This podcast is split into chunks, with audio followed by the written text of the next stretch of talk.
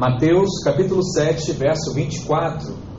O tema da mensagem hoje é inabaláveis na palavra. Prepare-se, aperte o cinto, fica firme, porque Deus vai falar com você nessa manhã. Mateus 7, 24 diz assim: Todo aquele, pois, que ouve estas minhas palavras e as pratica. Olha, não basta só ouvir, né? É necessário em algum momento praticar. Será comparado a um homem prudente que edificou a sua casa sobre a rocha. E caiu a chuva, transbordaram os rios, sopraram os ventos e deram com ímpeto contra aquela casa, que não caiu, porque fora edificada sobre a rocha. Rocha aponta para o que na Bíblia, irmãos? Cristo. Aleluia. Verso 26. E todo aquele que ouve essas minhas palavras e não as pratica, será comparado a um homem insensato que edificou a sua casa sobre a areia. E caiu a chuva, transbordaram os rios, sopraram os ventos e deram com ímpeto contra aquela casa. E ela desabou, sendo grande a sua ruína. Vamos orar mais uma vez essa manhã, Pai. Em nome de Jesus, eu abro meu coração, eu declaro a tua palavra e eu creio que nessa manhã o Senhor irá falar aos nossos corações. Use essa mensagem, meu Deus, para nos trazer crescimento, amadurecimento e o que o Senhor possa falar conosco. Em nome de Jesus, diga amém. amém. Eu posso te perguntar aqui nessa manhã, como é praxe nas nossas mensagens, na nossa igreja, o que será que nos faz de fato alguém inabalável? A resposta a esse questionamento está na mensagem de Jesus pregada no famoso Sermão do Monte onde ele conta a história dessas duas edificações: uma sobre a rocha e a outra sobre a areia. E é interessante que nessas duas mensagens ele mostra que ambas as casas sofrem pelo menos três demandas, três lutas contra três áreas específicas. E o texto aqui, ele é muito claro ao nosso entendimento no que ele diz respeito à casa, a casa aqui é a nossa própria vida. A nossa vida é o exemplo dessa casa. Nós somos a casa que pode estar edificada sobre a rocha, ou nós somos a casa que pode estar sendo edificada sobre a areia.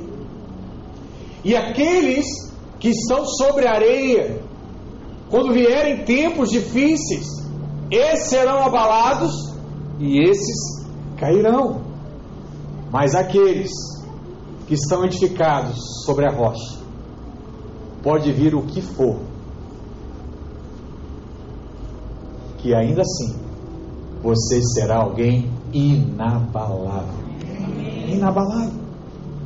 É muito importante hoje estar firme na palavra de Deus, porque, segundo Jesus, a casa sofrerá pelo menos três tipos de ataques diferentes. E eu quero mencionar o primeiro para vocês aqui, onde ele diz que caiu a chuva, né? veio a chuva, veio a tempestade. Mateus 7, verso 25 diz: E caiu a chuva, transbordaram os rios, sopraram os ventos. Você sabe, a chuva, ela vem de cima. Existe um ditado militar que quando um subordinado pensa ser insubordinado, né, quando um, alguém que tem uma patente abaixo quer dar uma ordem a alguém que tem a patente acima, o que está acima, quando ele conhece a pessoa, ele faz uma brincadeira. Ele diz assim: está chovendo de baixo para cima? O helicóptero está cortando grama? Ele está de cabeça para baixo? Quem quiser usar isso uma vez com um filho, pode falar, né? Tem mais? Cachorro? O cachorro da Não, isso é mais forte. Eita! Vai sair aqui na gravação, não foi o pastor que disse não. Mas a chuva, você sabe, né? Ela vem de cima para baixo. E isso aponta um pouco em relação a Deus. E se isso aponta para Deus, a pergunta seria também, né? Deus permite, pastor, algumas coisas na minha vida, sim ou não? Sim. Às vezes, ele permite. Porque o desejo dele é trabalhar algumas áreas da nossa vida. E isso muitas vezes vai demandar uma certa guerra espiritual, uma certa guerra em relação à sua espera, uma certa guerra em relação à sua alma, em relação aos seus desejos naturais. E às vezes nós temos demandas em relação a Deus. Quando você passa pelo encontro, você ouve aquela mensagem acerca de Jacó. E a palavra diz que Jacó luta com o anjo. Tem uma demanda com o anjo. E aquele anjo representa o próprio Deus. Havia uma batalha ali sendo travada. Você precisa compreender hoje que Deus tem os seus caminhos. E os caminhos de Deus não são os nossos caminhos. Deus ele já tem tudo planejado. O seu crescimento, aonde ele quer te levar, qual posição ele quer te colocar. Eu digo isso para minha família sempre. Quando há algum temor invadindo né, a nossa mente, a nossa casa, eu digo: olha, eu só vou o dia que eu cumprir o propósito de Deus. E alguém em nosso meio só vai quando isso de fato acontecer, porque essa é a vontade de Deus. Mas enquanto você está aqui ouvindo essa mensagem, saiba que se aqui você está ainda, é porque Deus ainda está realizando um trabalho na sua vida. E é por isso que você precisa ouvir essa mensagem domingo após domingo, semana após semana na célula, porque é alguma área ainda em você que Deus está trabalhando. Se a gente pudesse ter uma camisa de fato, né? Tem estar escrito lá, ó, tenha paciência comigo, porque eu ainda estou em obras. Eu ainda estou sendo trabalhado por Deus. Não acabou. Ele precisa que nós possamos avançar para lugares que não estão no centro da nossa vontade, mas estão no centro da vontade dele. E por conta disso, ele vai permitir que algumas coisas aconteçam com a sua vida. Já ouviu o pai falando assim, né? Não adianta eu falar para você, meu filho.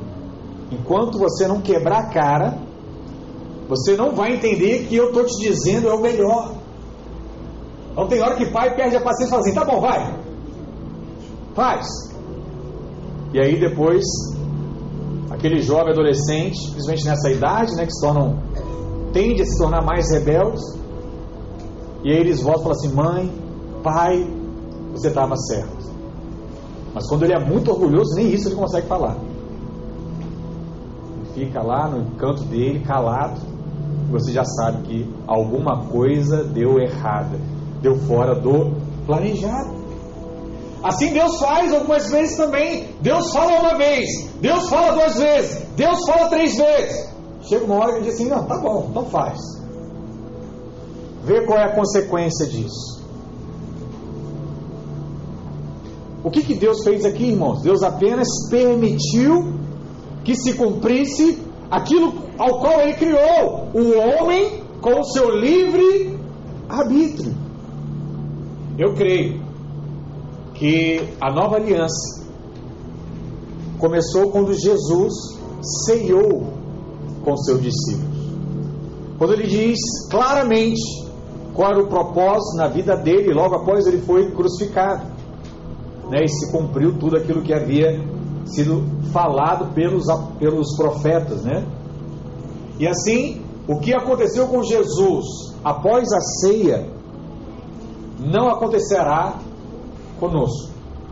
Porque após a ceia inicia um novo tempo, a graça de Deus, o amor de Deus, o cuidar de Deus se fez. Porque ele foi, ele foi a substituição por nós. Mas por outro lado, o que aconteceu antes da ceia poderá acontecer conosco também. E o que aconteceu com Jesus antes da ceia? Quem lembra? Jesus ele foi o que? Perseguido. Então você pode ser perseguido hoje? Sim. Alguns irmãos podem estar passando por esse momento aqui hoje? Sim.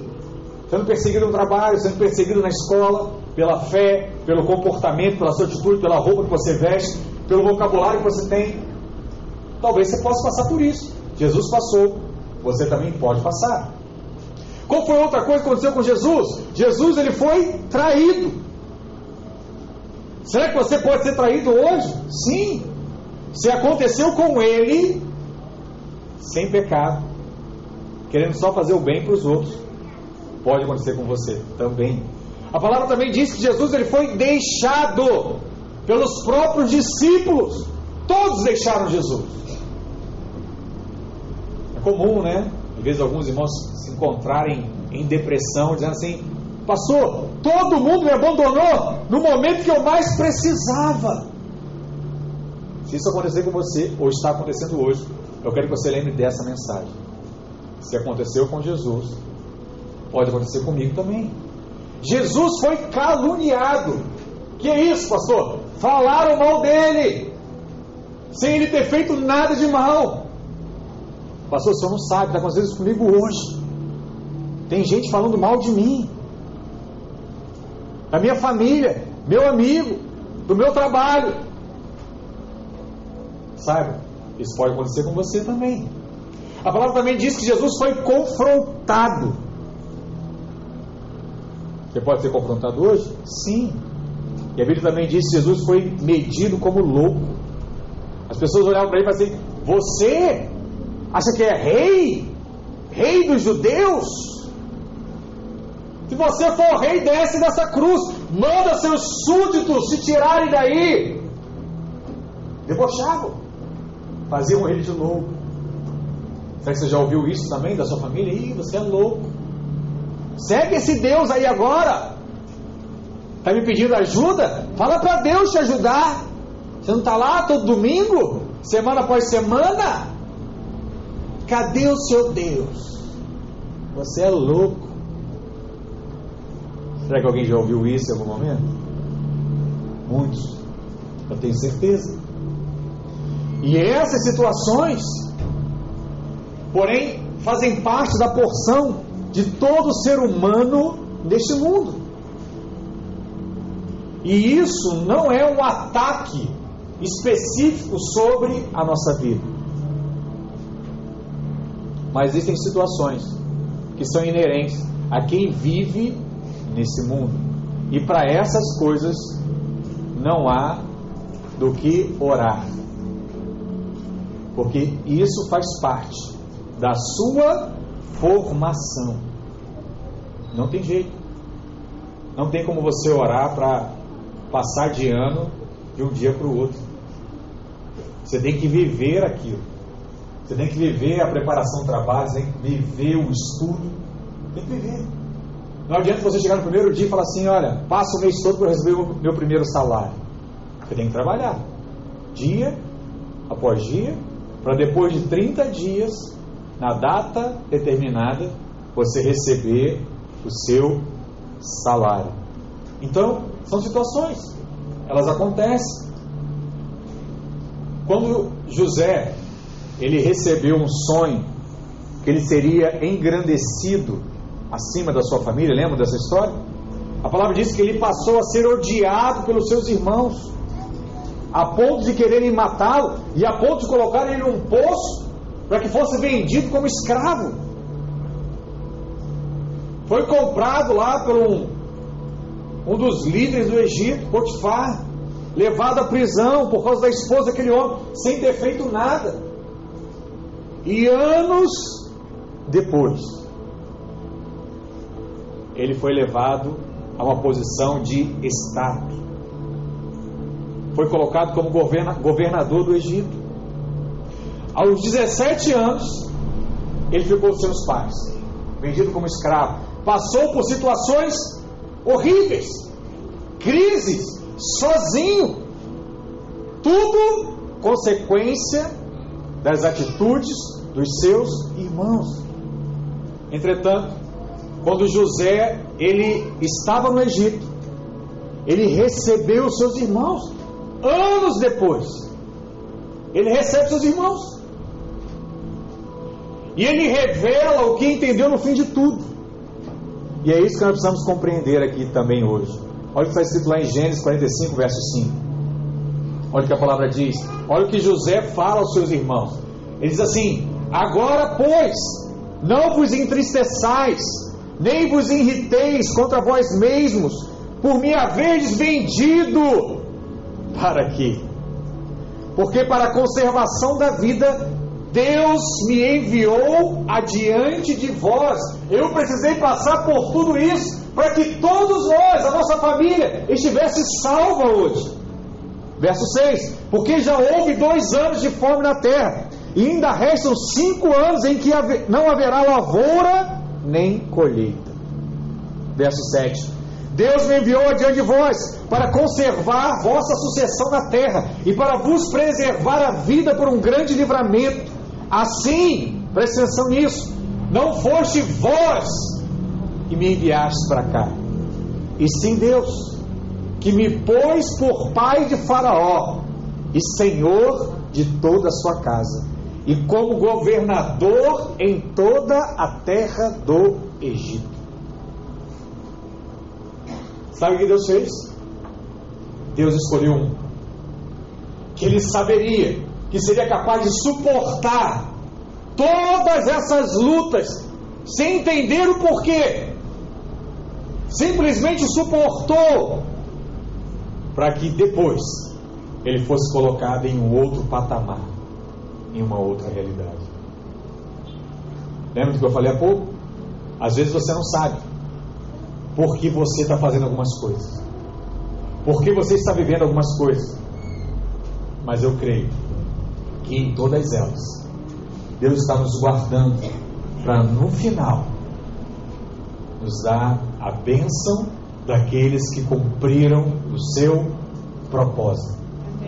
No caso de José, ele ainda recebeu em vida. Isso é muito interessante. Porque o outro grande exemplo aqui da Bíblia era com relação a Jesus.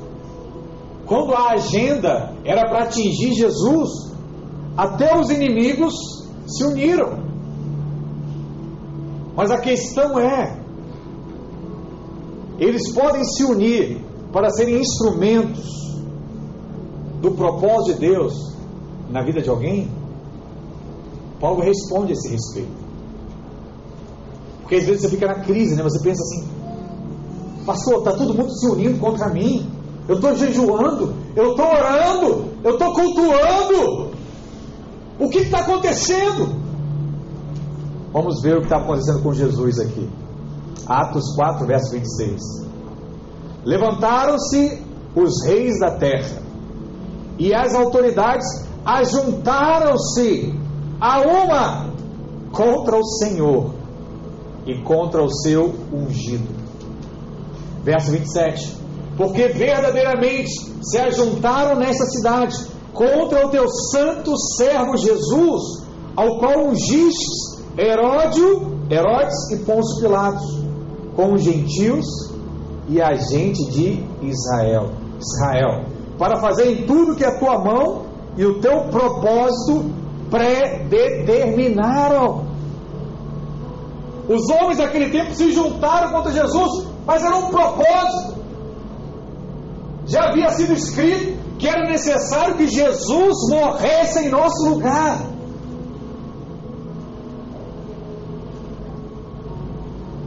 Eu não sei se você entendeu ainda. Mas o que, que Jesus fez?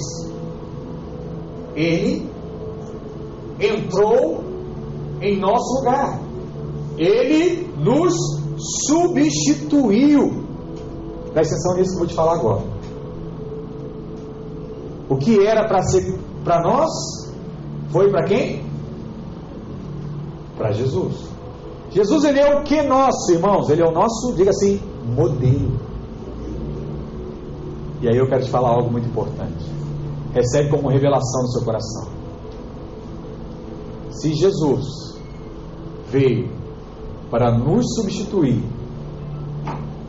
e aquilo que estava registrado para nós foi para Ele, qual é o seu papel como cristão? Substituir aqueles que não têm esse entendimento ainda. Você sabe quando alguém entrega a sua vida a Jesus? Quando ele compreende a substituição. E sabe onde ele vê isso? Quando ele fala coisas erradas a seu respeito, e você olha nos olhos dela e diz assim: Olha, eu te entendo. Eu não estou chateado com você. Vamos tentar de novo. Vamos fazer diferente. A pessoa olha aquilo e diz assim: Olha, não é possível. Eu fiz mal a ela. E o mal que eu paguei, ela me deu bem. Qual o nome disso? Substituição. Eu estou fazendo algo como Cristo fez para mim. E agora eu já faço isso para os outros. Mas eu achei, pastor, que vida cristã era não levar desaforo para casa. Não. Olha para Jesus. Ele levou desaforo, levou cuspe, levou tapa, levou chibatada. Se você só está no desaforo, está bem longe ainda de, do modelo. Tem muito ainda a ser vivido por você. Mas você precisa ter essa compreensão em algum momento. Porque, vou te falar algo poderoso também nessa manhã. A única coisa, presta atenção, a única coisa que os nossos inimigos podem fazer conosco, sabe o que é? Contribuir para o propósito de Deus na nossa vida. Aleluia. É a única coisa que alguém que deseja o seu mal pode fazer hoje. Se você olhar para a história de Ana, que é um outro personagem bíblico, você perceberá que ela tinha também uma demanda com Deus. A demanda de Ana era ter filho. Ela não podia ter filho. A sua amiga lá tinha filhos e ela não poderia ter. E 1 Samuel 1, verso 5 registra isso. Olha o que a palavra diz: A Ana, porém, dava porção dupla, porque ele a amava. Ainda mesmo que o Senhor a houvesse deixado que? Estéreo. Ué, Deus deixou Ana estéreo? Por quê? Esse é o questionamento, né? Por quê? Aqui continua com uma extensão, né? A sua rival a provocava excessivamente para irritar, porque o Senhor lhe havia cerrado a malha. Quando você lê toda a história, você aprende que depois que Deus concede a Ana não só um filho, mas sete, é visível que ela cresce nessa demanda que ela teve com Deus. Era questão de esperar. E no capítulo 2 de 1 Samuel está registrado o canto de Ana. E lá ela diz que não há outro como o nosso Deus, que é Ele que levanta e é Ele que abate. Ana cresceu. Isso ficou muito mais nítido depois de toda essa demanda que ela teve. E as demandas com Deus vêm por alguns motivos. Um deles é para o nosso crescimento. Em algum momento você precisa crescer. As demandas de Deus também vêm para que Ele possa tratar algumas coisas na nossa vida. Pastor, eu achei que era o cara. Eu achei que era o bom, eu achei que estava tudo resolvido, e Deus começa a te mostrar que existem muitas áreas ainda na sua vida que precisam ser transformadas. Essas demandas vêm também porque Deus quer mudar o seu estágio. Você está a um nível. Deus quer te levar para um outro nível. Quer ver uma coisa? Tem gente aqui que ainda não consegue pedir perdão ou aceitar perdão. Esse é um nível. Mas sabia que tem um nível maior do que esse? Sabe qual é o nível maior do que o pedir perdão ou aceitar o perdão? É não ficar ofendido. Uma pessoa falar vários desaforos para você, depois vir pedir desculpa, você não precisa não, eu estou tranquilo. Já esqueci. Imagina chegar nesse nível. Uau! Outro estágio. E também para que que Deus permite algumas demandas? Para nós iniciarmos coisas relevantes para Deus. Relevante. Estou em outro nível.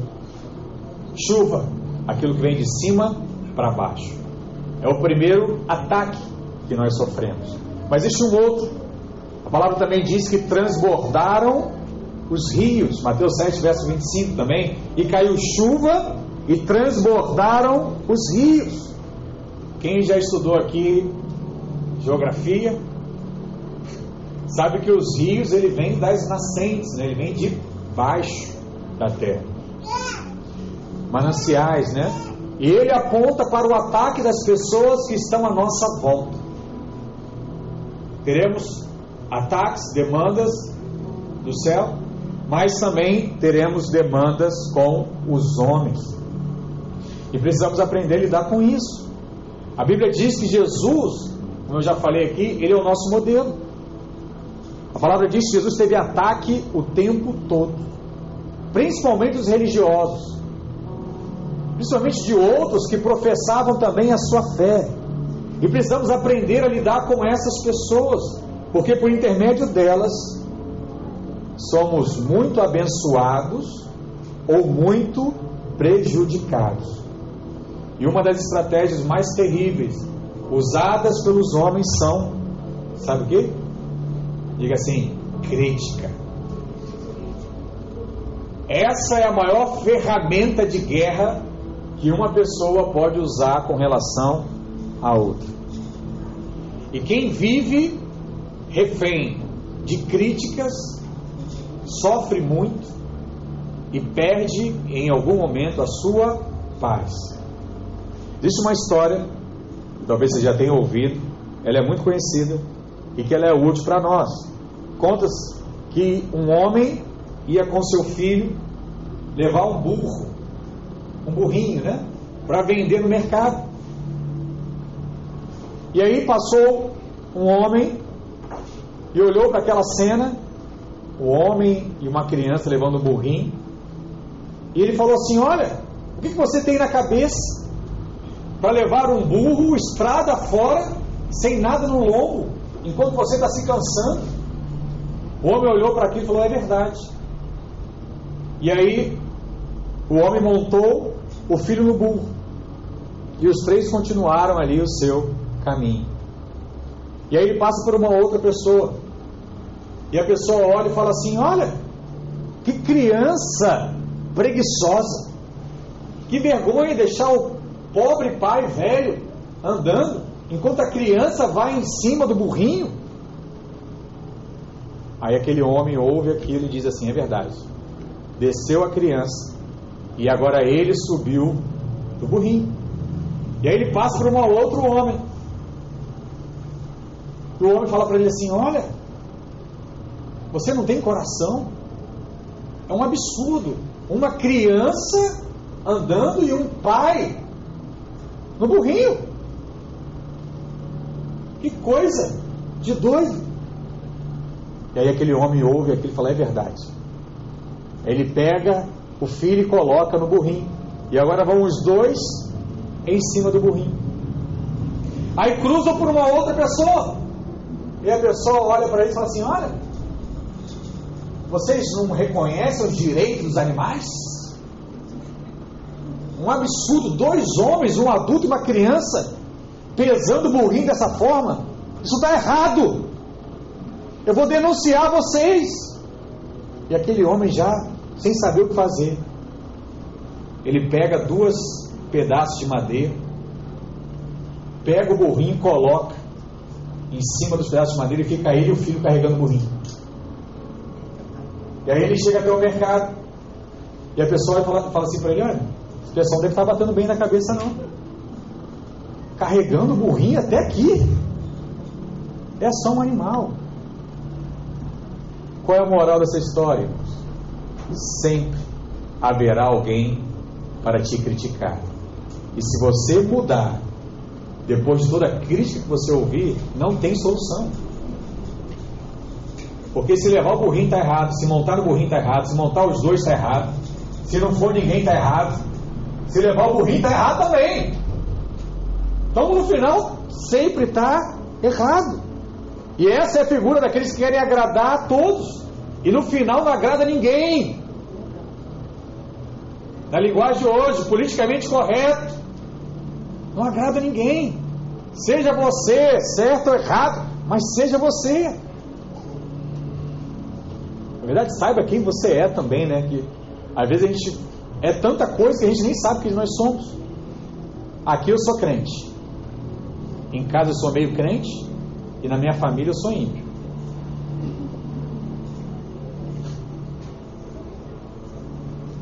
Tem gente que é assim, irmão. Seja quem você é. Se você é ímpio da Silva, vem para cá, pode vir ímpio. Vem, vem do mesmo jeito. Uma hora a palavra vai entrar no seu coração e você vai mudar. Não é você mesmo. Tá bom? Não precisa mudar, precisa diante do pastor, não. Seja você. E o que é necessário falar, o pastor vai te falar. Fique em paz. Em nome de Jesus. Jesus ele tinha oposições de diversos segmentos religiosos, mas ele também teve oposições e crises com pessoas próximas. Jesus teve crise com Pedro, Jesus teve crise com o jovem rico, Jesus teve crise com Nicodemos. Sabe por quê? Porque quando Deus ele quer te dar algo, ele coloca uma pessoa ao seu lado. Mas o diabo também quando quer tirar algo de você, ele também coloca alguém ao seu lado. Sabe por quê? Eu sempre disse isso para os jovens. Os relacionamentos nunca são neutros. Nunca são neutros. Então, tudo tem a ver com as pessoas. Depois de Deus, quem é mais importante na sua vida são as pessoas que estão à sua volta. Elas vão dizer muito a seu respeito. Não tem jeito. E o que fazer, pastor, com as pessoas que estão à minha volta? Te falar. Aprenda a lidar com elas. Aprenda a tirar o melhor de cada pessoa que está à sua volta. Eu preciso perdoá-las, porque elas não sabem o que elas estão fazendo. Quem falou isso? Jesus na cruz, tomando martelada e prego nas mãos e nos pés. Pai, perdoa, porque não sabem o que fazem. Se você estiver na mesma situação que ele, ou pior, aí eu entendo você falar diferente. Mas enquanto for uma situação menor que Jesus, faça o que ele está falando. Pai, perdoa, porque não sabem o que fazem. Eu preciso me posicionar em relação a elas. Amém? Saia de cima do muro. Seja quem você é. Pastor, mas eu sou alguém muito mal. Seja mal. Deixa Deus transformar a sua vida. Deixa Deus. Pastor, eu sou mentiroso. Se coloque diante de Deus. Deus me ajuda a mudar isso. É Ele que vai mudar essa mentira. Não tenta ser mentiroso lá fora e aqui. Não, peraí, eu não posso mentir, não posso mentir, não posso mentir, não posso mentir. Vai acontecer em algum momento. Mas Deus vai mudar isso na sua vida em nome de Jesus. Deus vai mudar a mentira, Deus vai mudar a pornografia, Deus vai mudar os desejos da carne, Deus vai mudar tudo aquilo que é necessário para que você cumpra o propósito dele aqui nessa vida, em nome de Jesus. Terceiro, a palavra também diz que sopraram os ventos. Mateus 7,25 diz: Caiu a chuva, transbordaram os rios e sobraram os ventos e deram com ímpeto contra aquela casa, que não caiu, porque foi edificada sobre a rocha. Como nós falamos, a chuva vem de cima, o rio vem de baixo e o vento vem dos ares. Na Bíblia, quando fala sobre ares, diz respeito aos ataques malignos, né? São os demônios de fato agindo. A palavra diz que Jesus teve demanda com Deus. Ele disse o que para Deus?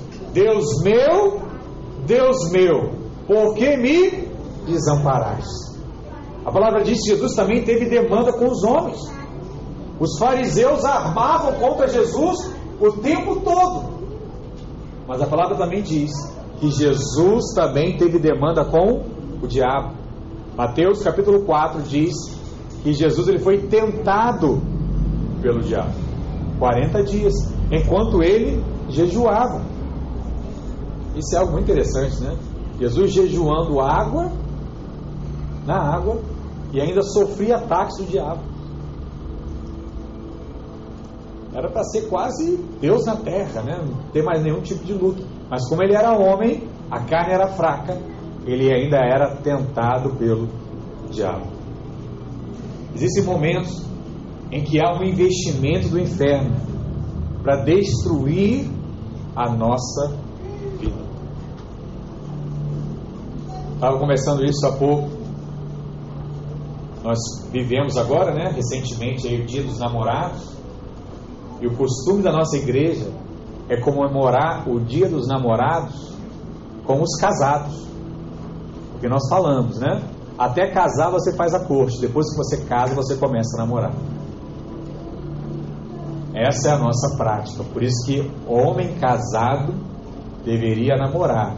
Quem está namorando pouco tem que namorar mais. O que, que é namorar? É levar para sair, é dizer eu te amo, é sentar para conversar, né? é andar de mãos dadas. Pega na mão lá, vai andar junto, só fazer isso. Né? É andar ao lado e não à frente ou atrás. Né? Isso é namorar, ser gentil. Né? São coisas simples, mas nós ensinamos isso né? acerca, acerca do namoro. Por que, que eu estou falando isso? Porque uma das ferramentas mais fáceis para o diabo destruir a sua vida é o casamento, sabia disso? Porque quando ele destrói o casamento e ele traz a separação, a primeira coisa que fica é uma parte do seu salário. Sabia disso? É a pensão. Então você vai ficar mais pobre. Pastor, mas eu fiquei mais rico porque minha mulher gastava muito. Não, você vai ficar mais pobre. E vou te falar: se o problema era você, você vai ficar mais pobre e rapidamente você vai conhecer outra pessoa. Para você ter os mesmos gastos que você já tinha antes. Então, você já ficou mais pobre com os mesmos gastos com uma outra pessoa. Só que como o problema era você, vai passar um tempo, você vai fazer a mesma coisa com essa pessoa nova. E sabe qual é a consequência? Vai separar de novo, você vai ficar mais pobre. Mas você não aguenta ficar sozinho, pastor. Você vai conhecer outra pessoa. E aí você vai ficar, sabe o que? Mais pobre. E sabe o que o diabo vai fazer? A missão dele. Vai te deixar pobre, nu e miserável. Porque o diabo veio para matar, roubar e destruir. Ele vai roubar tudo que é seu. Ele vai destruir tudo que você construiu. Até matar, de fato. Esse é o propósito dele. Por isso, resista. Resiste. Você precisa manter o seu casamento. Você precisa manter o seu relacionamento. Isso é algo de fato de Deus. Porque o tempo todo, O diabo tenta roubar, do pastor. O diabo tenta roubar aquilo que Jesus já conquistou a nós por herança. Nós não fazemos guerra com o diabo. Sabe o que fazemos com relação ao diabo? Nós resistimos ao diabo e ele fugirá de nós. A palavra não diz, pega lá uma faca e vai lá destruir o diabo. Pega lá sua roupa, vai lá mostrar que você é forte, que você é maior do que a sua carne, que você não vai pecar. Não faça isso. Não. A palavra diz que sua mãe já falava para você quando você era criança. Deixa falar. Não responde não, porque daqui a algum tempo eles cansam e param. O diabo também. Daqui a algum tempo ele vai cansar e vai parar de tentar fazer ataques a esse respeito contra a sua vida. Quantas vezes os irmãos ficam iludidos com demônios né, que se manifestam no encontro, por exemplo. E você olha assim: caramba, o pastor tem. É muito forte espiritualmente. Fulano, ela lhe orou e o demônio saiu. Deixa eu te falar: esses demônios são fracos. Demônio que entra na pessoa que a gente ora e sai é demônio fraco. A palavra diz que existem principados e potestades que agem na sociedade, que agem no povo. Você sabia que toda cidade praiana tem um espírito, um principado, uma potestade de prostituição, de pornografia que age e é muito comum. Então, uma das primeiras coisas que nós deveríamos lutar é contra isso: prostituição, pornografia, lascívia. Todos esses pecados são comuns em áreas como a que nós moramos então, todos nós aqui dessa igreja somos tentados nessa área. Cada um na sua medida. Cada um dá a sua resposta. Mas todos nós somos tentados assim. E os ataques podem nos que podem nos destruir são aqueles que tentam roubar a nossa posição e nos retirar do lugar que Jesus nos colocou. Se eu não me preservar, o diabo ele vai me tirar da minha posição. Se você não se guardar, ele vai tirar você da sua posição. E Deus ele nos dá uma ferramenta para lutar contra isso. Está lá em Efésios capítulo 6, a nossa armadura. Capacete, cinturão, couraça, calçados, escudos. Tudo isso não é para o ataque, tudo isso é para defesa. Por quê? Porque não precisamos atacar para conquistar nada. Tudo já foi conquistado por Cristo na cruz. A única coisa que nos resta hoje é permanecer inabalável. Eu não tenho que conquistar mais nada. Eu só tenho que estar firme naquilo que Jesus já conquistou. Naquilo no qual eu estou firmado. Diante dos ataques, eu tenho que resistir ao inimigo. Fazendo isso, a palavra diz que ele fugirá de nós. Ser inabalável depende de onde você está posicionado. Nós não estamos hoje livres de nenhum ataque, de nenhuma natureza. Mas o que fará diferença em sua vida é a palavra na qual você está firmado. Diante de Deus, nos humilhamos. Diante dos homens, perdoamos. E diante dos inimigos, resistimos. Diante de Deus, eu me humilho. Diante das pessoas, eu perdoo. E diante dos inimigos, eu resisto. Fazendo tudo isso baseado na palavra de Deus. Algumas casas estão firmadas sobre a areia. Essas cairão sempre, mas aqueles que são firmados sobre a rocha da palavra serão inabaláveis. Nós temos pregado semana após semana acerca da graça. E essa palavra é o nosso alicerce. Ainda que o mundo se levante contra nós, sempre meditaremos naquilo que Deus disse a nosso respeito. E o que, que Deus falou a nosso respeito? Eu sou filho e filha amada. Mateus 3,16 diz: Batizado Jesus saiu logo da água, e eis que se abriram os céus, e viu o Espírito de Deus descendo como pomba vindo sobre ele, e eis uma voz dos céus que dizia: Este é o meu filho amado, em quem me comprazo. Por fora, todas as casas parecem iguais, mas na hora que a tempestade chega, os fundamentos são checados. Aonde você está posicionado é checado. Por isso, não importa o que você esteja passando, sua fé precisa estar firmada naquilo que a palavra de Deus diz. O que, que a Bíblia diz? Eu sou o que a Bíblia diz que eu sou. Eu tenho o que a Bíblia diz que eu posso ter. E eu posso tudo aquilo que a Bíblia diz que eu posso. Amém? Glória a Deus. Que assim seja na sua vida nesses dias, em nome de Jesus. Coloque seus fundamentos sobre a rocha. Creia na palavra. Viva a essência do Espírito de Deus sobre você. Fica de pé nessa hora, vamos orar nessa manhã. Em nome de Jesus. Glória a Deus. Aleluia.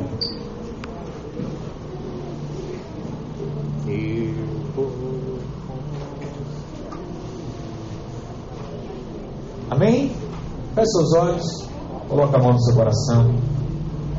Faça uma oração genuína ao Senhor nessa manhã. Diga a Ele: Deus, eu reconheço as minhas falhas, eu reconheço que sou falho, mas eu creio que o Senhor pode e quer mudar a minha vida. O Senhor me ajude a vencer as demandas que eu tenho enfrentado hoje. Muitas coisas eu, não, eu ainda não entendo. Às vezes eu ouço a culpar a Deus. Mas eu sei que aquilo que eu não entendo serve para o meu amadurecimento, para o meu avanço em Cristo. Pai, também te peço para que tudo aquilo que eu tenho enfrentado esses dias de acusação, de luta em relação a pessoas que me cercam. Me ensina, Jesus, a ter o seu coração, a perdoar essas pessoas, a não pagar o mal com o mal. Ensina-me a pagar o bem com o mal que tem me feito. Em nome de Jesus. Senhor, que o Senhor também seja esse escudo sobre a minha vida. E que eu supere todos os ataques do diabo. Que eu seja mais forte que todo principado e potestade que possa agir na região na qual eu moro. Em nome de Jesus. Que eu seja firme em resistir todas essas coisas, para que eu possa viver tudo aquilo que Deus tem para mim, em nome de Jesus. Me ajude a construir uma casa sobre a rocha. Eu seja firme nesses dias, em nome de Jesus. Em nome de Jesus. Aleluia. Tira essa canção, só tu.